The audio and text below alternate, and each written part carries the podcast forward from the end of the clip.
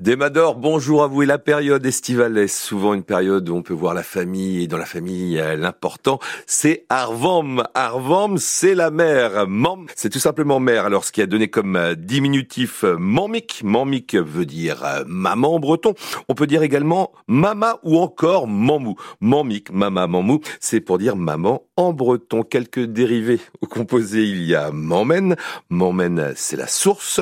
Il y a mameles. Mameles, la maternité et puis euh, quelques composés comme mamgoz. Mamgoz, là c'est la grand-mère. Cause veut dire euh, vieux en breton, donc mamgoz.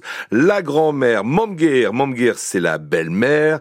Il y a également mambaeron. Mambaeron, c'est la marraine. Et il y a également mamgue. Mamgue, c'est l'arrière-grand-mère quand on a la chance d'en avoir une. Alors quelques expressions comme mamarchistre. Chistre, c'est le cidre en breton. Mamarchistre, la mère du cidre. Et c'est le surnom que l'on donne au pommier à cidre. Et puis pour un petit proverbe en breton. En ini en deux mom, en deux stom. En ini en deux mom, en deux stom.